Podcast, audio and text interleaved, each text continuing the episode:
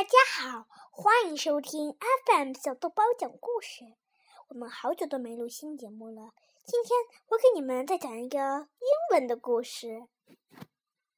故事的名字叫《The Monkey and the Cat》。A monkey and a cat once lived together in the same house, and both of them were mischievous. If something were missing in the house, their master could be sure that one of them had taken it.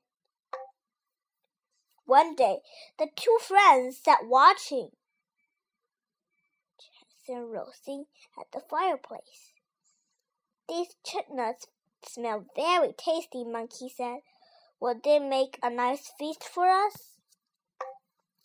Yes, replied Cat. And what a good trick to play on our master. When he comes back to eat them, there won't be any left.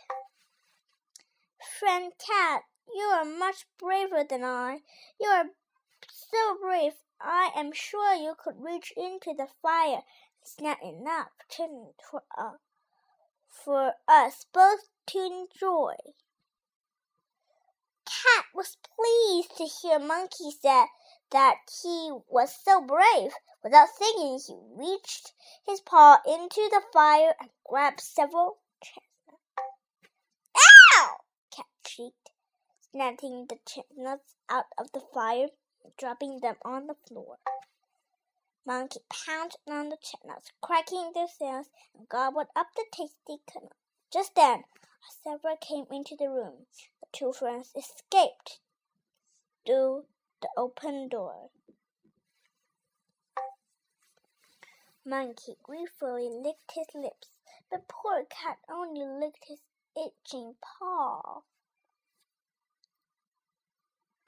故事讲完了，谢谢大家。The moral of this story is think before you act. 如果您喜欢这个故事，可以让您的朋友们继续收听。 欢迎您转发，谢谢大家。